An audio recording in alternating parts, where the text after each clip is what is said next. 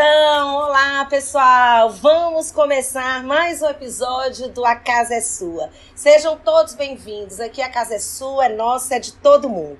E hoje a gente traz um tema que é um combinado de um tanto de coisa junto. É tudo junto e misturado, mas no final a gente pretende chegar a uma coisa só. A gente quer e precisa aprender a se aceitar a se amar como a gente é, como nós estamos e como a gente se sente bem.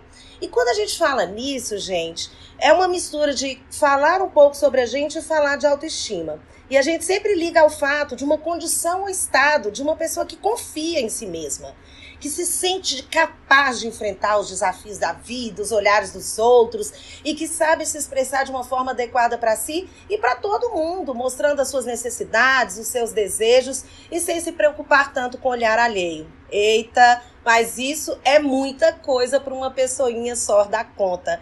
E é por isso que a gente está aqui hoje. É por isso que a gente traz esse tema traz luz sobre ele para tentar buscar alguma forma da gente entender como se respeitar, ao ponto da gente conseguir ser a gente mesmo e ainda assim ser feliz. Né não, Sandrinha? Isso aí. E para sentar no sofá da sala com a gente hoje, temos dois convidados maravilhosos, usuários assíduos das redes sociais. Essa mulher linda e cheia de luz, Lívia Ramalho, que é farmacêutica está se pós-graduando em psicologia positiva e nas redes sociais é apoiadora de causas como necessidade de cuidados do bem-estar individual e também mentora para pessoas que passaram pela cirurgia bariátrica. Ela fala de felicidade e tem uma história linda para contar para gente. E temos ele, o Jair Felipe Cordeiro, conhecido no Instagram como Jair Legal, nosso primeiro convidado da geração Millennials ele faz parte da segunda etapa da geração, ou seja, os Millennials Young, que tiveram sua infância e adolescência nos anos 2000. Já nasceram em um mundo conectado à internet e desde a escola conheceram coisas como smartphones e redes sociais. E o Jair é um perfeito representante dessa geração. Ele possui uma loja virtual, loja do Jair Legal, e comercializa uma marca criada por ele, e sua vida pode ser vista e acompanhada pelos stories do Instagram. É estudante de artes visuais na UNB e ele é filho da Cíntia Chagas, Uhul! aquele famoso artista que ela citou no primeiro programa. E a gente está muito feliz com a presença de vocês aqui hoje com a gente no sofá. E aí a gente já começa perguntando: Lívia, o que você faz no sofá da sala? Gente, primeiro quero muito agradecer vocês, Sandra e Cíntia. Essas vozes tão doces e maravilhosas de se ouvir.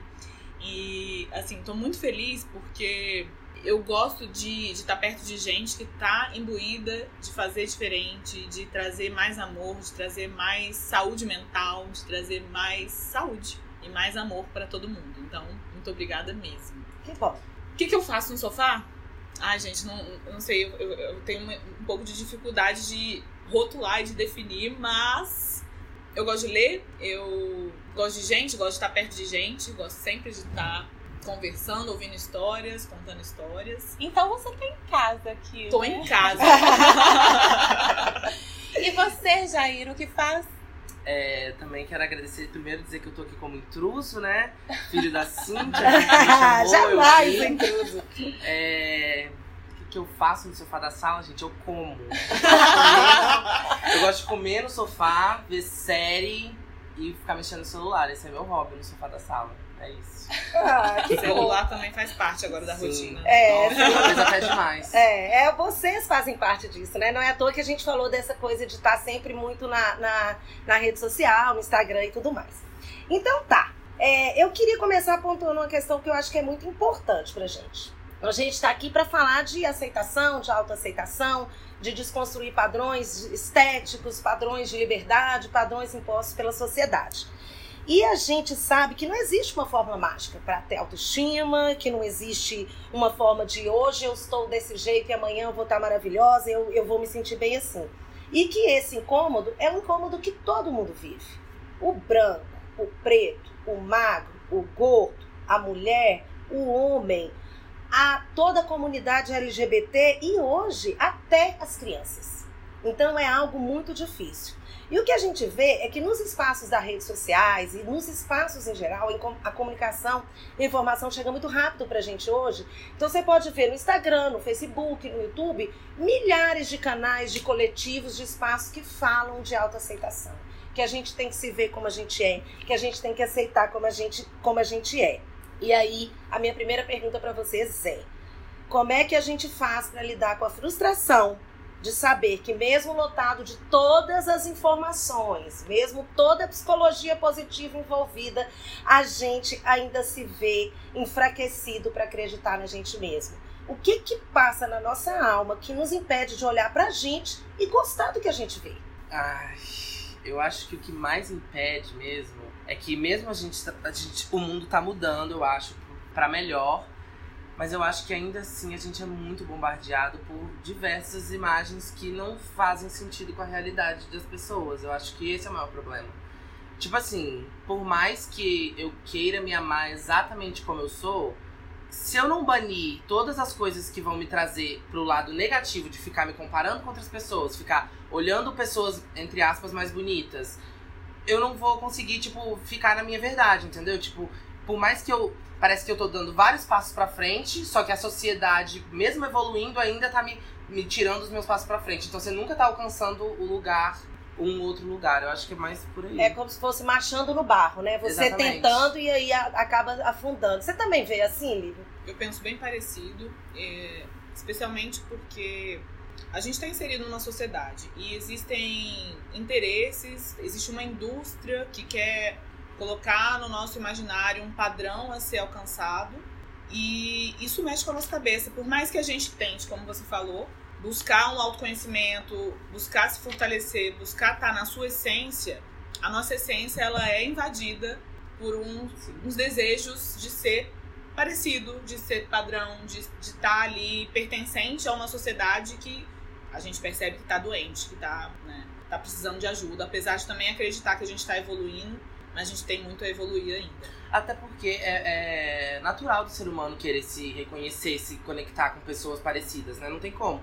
Então, tipo assim, você quer se ser reconhecido, você quer. Todo mundo, gente, por mais que você é, fale que não, que você não liga pra opinião dos outros, todo mundo liga pra opinião dos é. outros. Então, tipo, não tem como. Você busca reconhecimento em algum lugar. E é difícil, né? Porque os lugares que a gente tem. É, mais expostos na mídia são lugares muitas vezes inacessíveis à grande maioria das pessoas. E são, são lugares da perfeição também. Porque, Sim. por exemplo, quando a gente olha no Instagram, nas mídias sociais de uma forma geral, a, as pessoas são.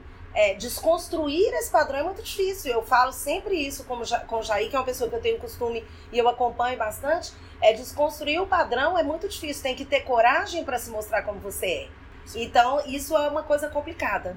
É, e essa questão do padrão é né, muito relativo. O que a gente vê nas redes sociais não necessariamente é a vida real. A gente está gravando esse episódio agora em janeiro, é um mês de férias, e eu tenho uma amiga que outro dia estava perguntando assim: gente, tem alguém trabalhando? Porque a sensação que eu tenho é que só eu tô trabalhando. Tá todo mundo na praia. Porque só tira foto da praia. As pessoas estão lembrando a praia e postando foto da praia. E mesmo quando a pessoa tá lá na praia, muitas vezes a gente é levado, né, aí pela comparação e tentar olhar para aquilo e imaginar o que é aquele momento que a pessoa tá, tá vivendo ali, que aquilo é um mundo ideal. É, Sim. Eu acho que isso é uma coisa que também precisa ficar muito clara para todas as pessoas. Nenhuma rede social é verdade 100%, entendeu? Tipo assim, eu tento ser o mais verdadeiro possível nas minhas redes sociais. Mas eu não, quando eu tô chorando na minha casa sozinho, eu não tô gravando stories, entendeu? Quando eu tô na minha casa brigando com a minha mãe, eu não tô gravando stories, eu tô vivendo a minha vida. Então, por mais que eu quero ser verdadeiro e às vezes eu até conto, briguei com a minha mãe hoje, eu posso até falar isso. Mas não é a vivência, a pessoa não tava lá dentro. Então não tem como. A pessoa. A gente tem que ter certeza que tudo que tá no Instagram por mais verdadeiro possível que a pessoa queira ser, aquilo não é a vida dela. Você não pode. É um não recorte, tem como. É, né? é totalmente, é um recorte. É um recorte. E é. claro que a gente tem discrepâncias tem gente que se distancia muito da realidade, Sim. tem gente que tenta trazer isso de uma forma mais genuína. Eu também faço parte desse time, né? Tento o máximo mostrar a realidade, mostrar também até a utilização de filtros, às vezes eu questiono, apesar de usar também, porque eu também não sou obrigada a sofrer por conta disso. Mas a gente tem que se questionar, tá sempre se questionando. Por que, que eu tô fazendo isso? Exatamente. O que, que eu quero passar? Qual a mensagem que eu quero passar com isso? Uhum. Né? Eu É. acho que isso é bem válido, sempre refletir. Eu vou fazer, como a gente está falando também de desconstrução, é um tema importante e a gente precisa de fazer isso, trazer isso aqui. É, vocês dois, eu vou colocar é, os dois, as duas situações de vocês e me corrijam se eu estiver errada, né, ao dizer isso. Eu vejo você, Lívia, passou por um processo de ter um corpo gordo e fazer uma cirurgia bari- bariátrica e chegar a um peso que você é, hoje faz um trabalho muito bacana no seu Instagram de estar mostrando isso para as pessoas e tudo mais. E o Jair, eu vejo que ele vem de uma desconstrução de fazer um, um lado oposto. É uma coisa que ele me mostra muito que eu tenho bastante dificuldade também, que é de se mostrar como você é mesmo, de ter engordado e de ter coragem de chegar numa rede social como o Instagram, de alcance grande para muitas pessoas, e de mostrar como ele é. Aí eu pergunto para vocês dois: é, é, como é que a gente faz para fazer isso? É fácil se desconstruir na frente de, de uma tela e mostrar para todo mundo eu sou desse jeito e. Ok, gente? Tá tudo bem assim? Não, não é fácil, requer muita coragem, como você já falou. E o que eu penso é que talvez não seja tão oposto assim. Eu acho que nós dois falamos de autoaceitação, de amor próprio, de você parar e refletir sobre o que você é e o que você quer passar para os outros. Mas, na minha história, assim, a, a imagem é, sempre foi um, um dilema. Eu, eu já fui padrão, ali na- perto do- até os 25, fui muito padrão, 59 quilos, 1,78m. E, e eu super sofria, padrão, super né? padrão, Super padrão. E eu sofria com a imagem. E por isso, tomei um medicamento para emagrecer, louca, né? Mas tudo bem, enfim, cada um com as suas neuras. E aí, tive uma mudança de percurso totalmente inesperada de saúde, que me fez depois contribuiu para a minha obesidade também. E aí me vi sofrendo pela obesidade. Eu acho que a gente não precisa sofrer tanto por conta de imagem, por conta de estética. Eu sei que não é fácil, é fácil falar, e eu senti isso na pele, mas eu acho que o importante é a gente pensar o que que aquele, aquela pessoa, por que que aquele corpo, a gente tá falando agora do corpo gordo, Uhum. o que é o que distorce do padrão. Por que que aquele gordo, aquele corpo gordo te incomoda? Então, e eu acho que eu trago essa reflexão mesmo hoje estando por outros motivos variados, que aí vários, vários outros Vários podcasts. outros, é. A gente tem muito tempo aí. mas que, que me fazem querer partilhar essa história com todo mundo. E que é uma história linda. É muito bacana seguir você no Instagram. Eu, hoje mesmo eu acordei, já fui ver alguns vídeos seus. E eu acho muito bom o que você traz. E você, Jair, o que, que você diz sobre isso? Como é que é se mostrar para essa mídia inteira desse jeito? Olha, é uma coisa muito assim. Só colocar uma coisa antes do Jair, que além de ter essa questão toda, o Jair é uma. Nós estamos aqui vendo ele, né, gente, pessoalmente, nem todo mundo tá vendo, depois pode ver no Instagram, mas ele é uma pessoa que tem uma, uma despadronização do, do padrão de todo mundo.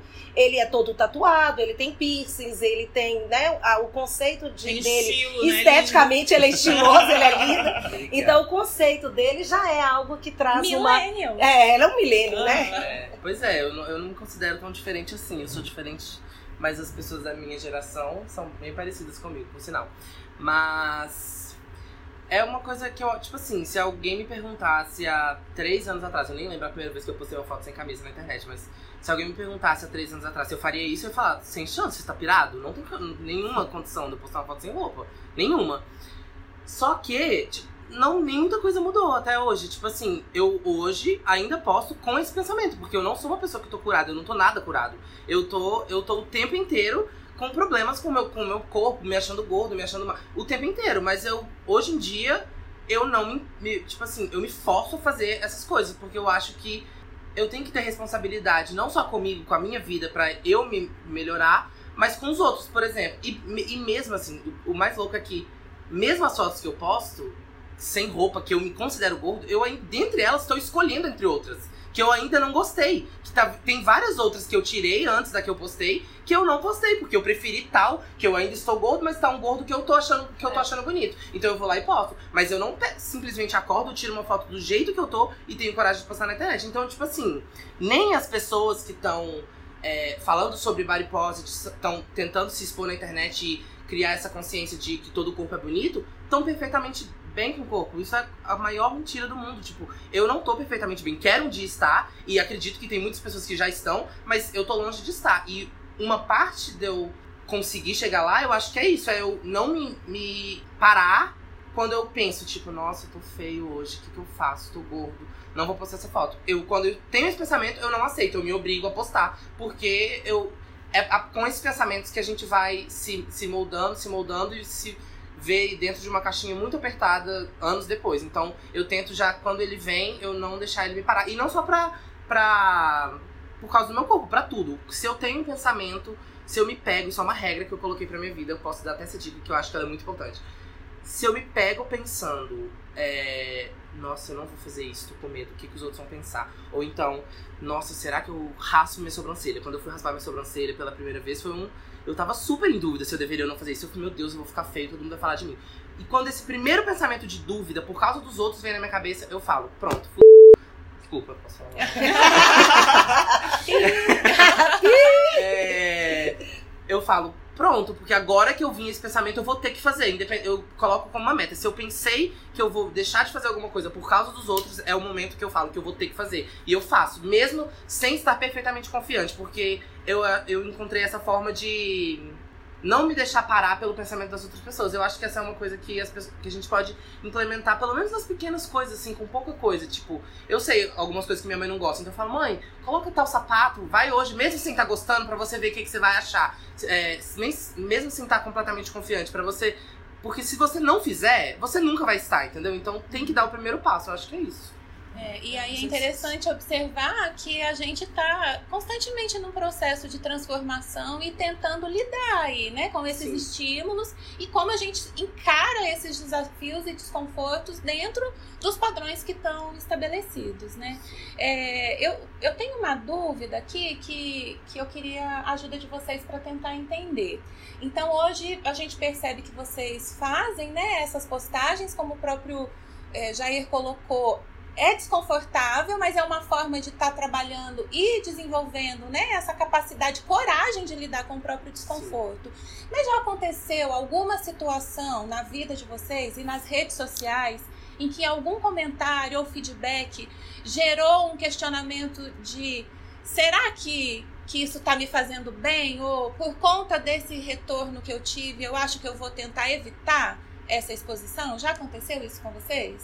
Olha, é, nas redes sociais que eu me lembro, eu acho que eu nunca recebi nenhum comentário assim, até porque eu tenho poucas pessoas que me seguem e as pessoas que me seguem são pessoas próximas, então eu não imagino que uma pessoa falaria, teria coragem mesmo que se pensasse. Mas nossa, muito difícil essa pergunta, porque eu acho que esse, esse tipo de comentário eu não ia ia ser mais um incentivo para mim. Eu não eu, assim, colocando. Eu não sei como seria uma vida de uma pessoa super famosa exposta que tem que aguentar muito ódio, assim, eu não sei o que, que é. Mas eu imagino que eu ia enxergar isso como uma forma de.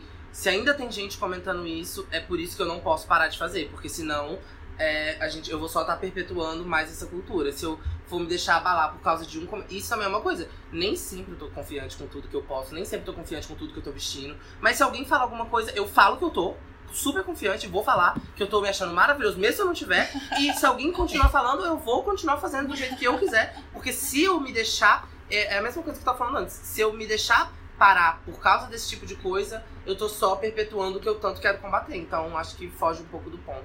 Mas eu imagino que deva ser muito difícil para pessoas que têm uma audiência muito grande ter que passar por esse tipo de comentário. Por isso que eu, nossa, por essas pessoas eu tô toda a minha empatia por elas. E eu acho que hoje, por exemplo, o que eu escutei da Lívia, a Lívia vai poder dizer mais sobre isso até respondendo, no vídeo que eu vi da Lívia hoje, ela deixa muito claro isso.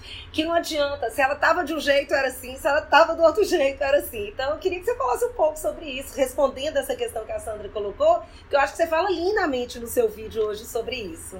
Eu penso que esses tipos de comentário eu não, nunca recebi ainda, também tenho pouco alcance ainda, né? Pensamento abundante, falei. Claro. Mas eu acredito que deve impactar a pessoa e eu acho que a gente, nós somos seres sociais, então quando o outro me olha e me dá um feedback, cabe a mim, claro, refletir o quanto eu vou receber daquele feedback, o quanto faz sentido para mim, o quanto não faz sentido. Mas, é, ao mesmo tempo, não invalida a discussão, porque a discussão tem que ser feita. A gente precisa falar disso, porque a gente precisa começar melhorar e transformar essas realidades, né? É, transformar esses conceitos, esses preconceitos, essas realidades. Mas é, eu ultimamente eu tenho recebido muito feedback positivo justamente por, por essa questão de tentar ajudar as pessoas a se aceitarem mais e, e nessa questão da bariátrica também, porque a gente sofre muito com, com esses preconceitos de estar diferente.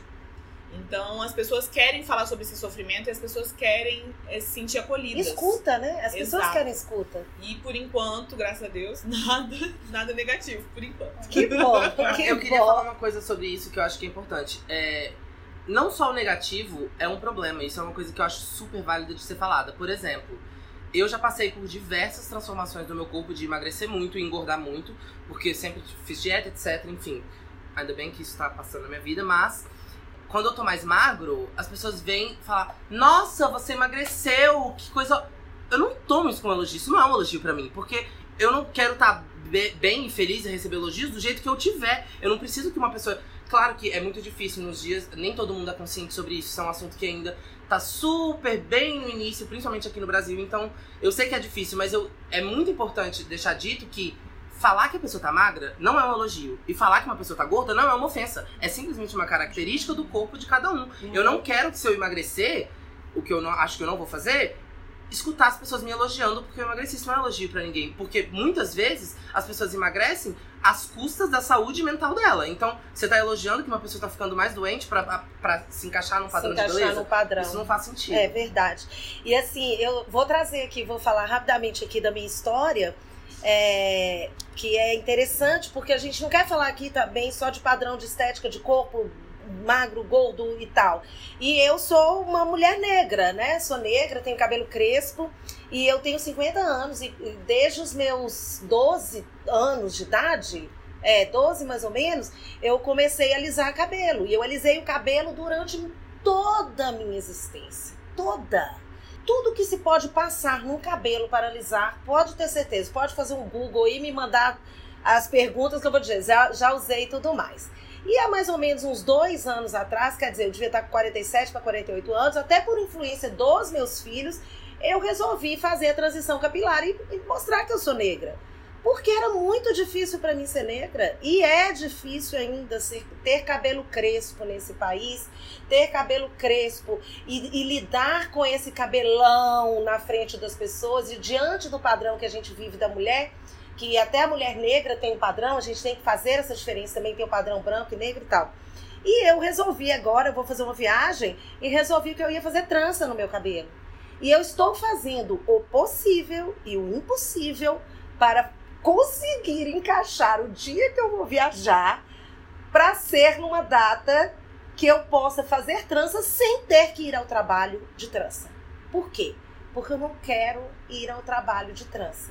Porque isso para mim eu vou ter que afrontar a minha alma para fazer isso. Olha como são as coisas. E isso que o Jair Então, falou, dica. aquela coisa de transição, que eu acho que é muito importante, por isso que eu acho que é bom a gente falar sobre isso, é que as pessoas, quando elas estão postando, eu quando vou de trança ao trabalho, é eu quando solto meu cabelão e me mostro negra, eu também não estou ainda satisfeita com isso.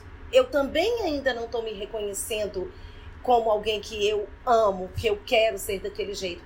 Essa transição é longa para muitas pessoas, mais rápida para outras. E para umas ela pode nunca chegar. E aí, a gente, o que eu acho que é importante aqui, que você falou no início, Lívia, que eu achei muito interessante, e o Jair também falou, é a empatia pelo outro. É saber que Aceitação. cada aceitação, cada um está no seu lugar. E a gente ter respeito por todas as pessoas do jeito que elas estão, né? E por isso, falar ajuda o outro a entender o nosso mundo. A gente tem uma compreensão um pouquinho melhor do que é o, o que o outro está sentindo. Assim, essa, por exemplo, que o Jair trouxe da, da magreza. Eu preciso desconstruir muito isso. Porque eu até hoje, por mais que eu saiba, magreza não é elogio, gordura não é ofensa. Mas quando as pessoas chegam pra mim e falam, nossa, tá magra, tá linda, eu fico preenchida. Te Sim. satisfaz, Né? Me sim. satisfaz. É. E por isso que eu tô falando assim, tá tudo bem, é um processo. A gente tá no processo. Não é hoje, estou desconstruída absolutamente. Sim. Não eu Não acho existe, que não existe. Não. existe. Então é um dia a dia e a gente continuar na nossa luta ali todo dia, falar um pouquinho e eu acredito que a gente vai transformar. Com certeza, com certeza. É, que conversa boa, hein, Sandrinha? Tá gostoso. Tá hein? gostoso. Você tem mais alguma coisa aí que você queria? Eu trazer? quero fazer uma perguntinha rápida, assim, bate e volta. É, são tantos padrões, né? Como a Lívia colocou, é uma indústria de padrões chamando a gente para seguir e para comprar e para consumir dentro daquilo que está sendo imposto, né? E que tem muita gente ganhando dinheiro com esse sofrimento que gera nas nossas mentes.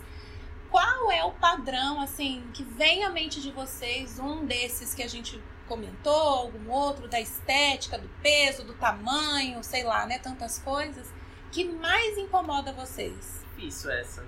Assim, eu pessoalmente, se eu fosse falar por mim, o que mais incomoda é o padrão da magreza. Mas eu pensando num aspecto maior, eu acho que as imposições feitas sobre as mulheres são muito, muito mais fortes. Apesar que não dá pra comparar sofrimento, né? Quem sofre mais ou menos, não dá pra saber. Mas eu diria que as mulheres sofrem muito mais é, com o padrão de, de beleza que é imposto do que os homens, com certeza absoluta. Que empático! Seu lindo. o meu é. Tendo que escolher assim, eu acho que é a magreza, porque estando no lado da obesidade, eu me senti invisível muitas vezes. É muito difícil isso. E a Sandra, eu nem sou convidada, mas eu vou. Até por. por pelo que você falou, eu, eu vou dizer que pra mim é a questão racial. Só pra elucidar, e eu já me senti invisível muitas e muitas vezes. E ser invisível é um lugar muito duro, gente. É por isso que eu acho que a gente tem que falar. Porque a gente não pode deixar pessoas invisíveis e tem muita gente invisível aí que a gente não olha. Sofrendo, né? Sofrendo por isso. Um extremo sofrimento. Isso. Vou falar o meu também, pode? É, é, eu tô vivendo um momento lá em casa em que a Liv tem sofrido com a questão do cabelo. Ela tem o cabelo cacheado e é bastante volumoso e convive com pessoas de cabelo liso. E na idade dela, a maioria das crianças tem menos cabelo. E aí ela tem todos os dias sofrido para poder arrumar o cabelo para que ele fique o mais escorrido possível. E outro dia eu ouvi dela uma coisa que eu achei linda. Eu tenho um problema de calvície e aí tento disfarçar porque isso também me incomoda. E outro dia ela também falou pra mim uma coisa que é, me deixa agora emocionada. Ela falou assim, mamãe, eu dizendo pra ela, filha, a mamãe queria tanto ter cabelo como você, a mamãe não tem, seu cabelo é lindo. Ela falou assim, mamãe, é, eu sei que você tem pouco cabelo e mesmo que você fique careca, eu nunca vou falar nada pra você e eu sempre vou te achar linda. Ai, meu E aí eu vejo na minha filha uma aceitação em relação a mim que eu ainda não enxerguei. Eu ainda não enxerguei esse espaço em que, como mulher, eu posso assumir a minha calvície, né? E é bonito ver uma criança, É né? Mesmo ela lidando com essa dificuldade, ela está passando por um problema muito parecido, só que é o oposto. Ela me aceita do jeito que eu sou. Isso é bacana da gente ver. Que lindo. Gente, só falar uma coisa. É por causa desse tipo de fala sua que é tão importante falar sobre qualquer coisa desse tipo, porque se escutar uma criança tão perfeita como é a Liv ficar com problema por causa do cabelo, isso, gente, parte meu coração. Tão cedo, É né? tão, ela é tão novinha, ela é tão pequena e já tá pensando sobre isso. É uma coisa que, tipo, isso não pode existir de forma nenhuma. Então, nossa. Vamos falar sobre isso, então. muita caminhar. conversa. Muita, É né? muita conversa. E esse espaço aqui tá aberto pra gente falar e falar e pra gente ter possibilidade de que a Liv cresça linda como ela é. Linda, Liv e solta. É, a gente tá inaugurando hoje aqui com vocês, nesse, nesse episódio, uma, um momento que a gente está criando para o nosso podcast, que é um momento onde a gente vai pedir para as pessoas, né, que estiverem aqui, pra. A gente chama de hora do chá. É a hora que a gente pega a nossa xicrinha, pega a xicrinha aí, gente, o chazinho. A gente faz aquele brindezinho, hora do chá.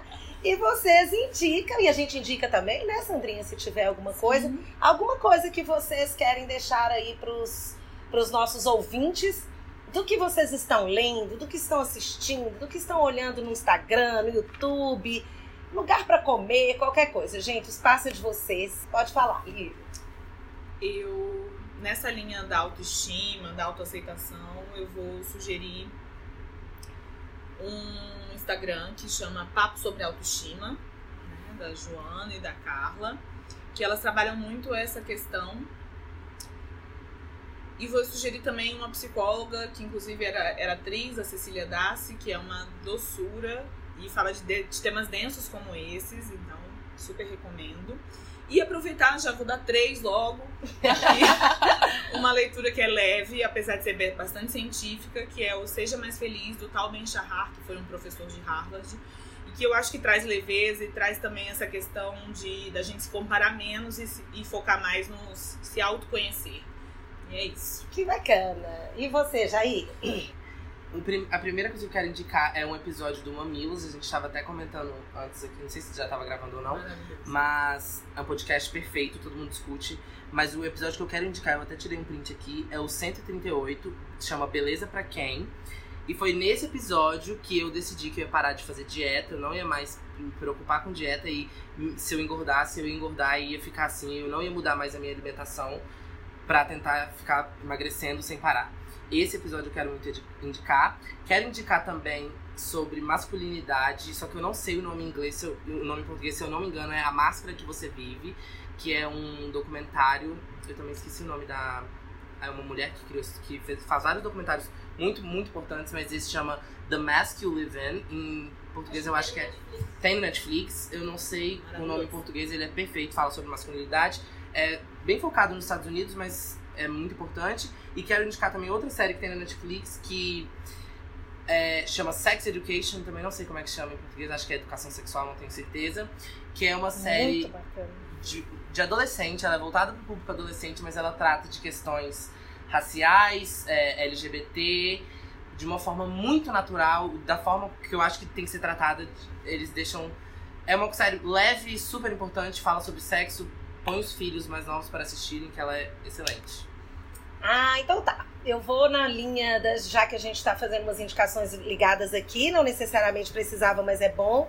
Eu vou, eu vou indicar pra vocês um- uma música. E de repente vocês escutam um álbum. Vou falar de dois, dois caras. Um que é um cara de Belo Horizonte, ele se chama Jonga. E ele tem uma música que é uma música que mexe muito comigo, que chama A Voz, que eu já coloquei algumas vezes lá em posts meus no Instagram que fala sobre o que é ser negro nesse país e de como a gente precisa de falar sobre isso e de como a gente precisa de reconhecer esse lugar para a gente se sentir feliz. E vou falar do, do álbum do Emicida, que é o Amarelo, que traz muita coisa bacana. Então escutem esses dois. Eu acho que não vão se arrepender, é muito bacana. Que legal.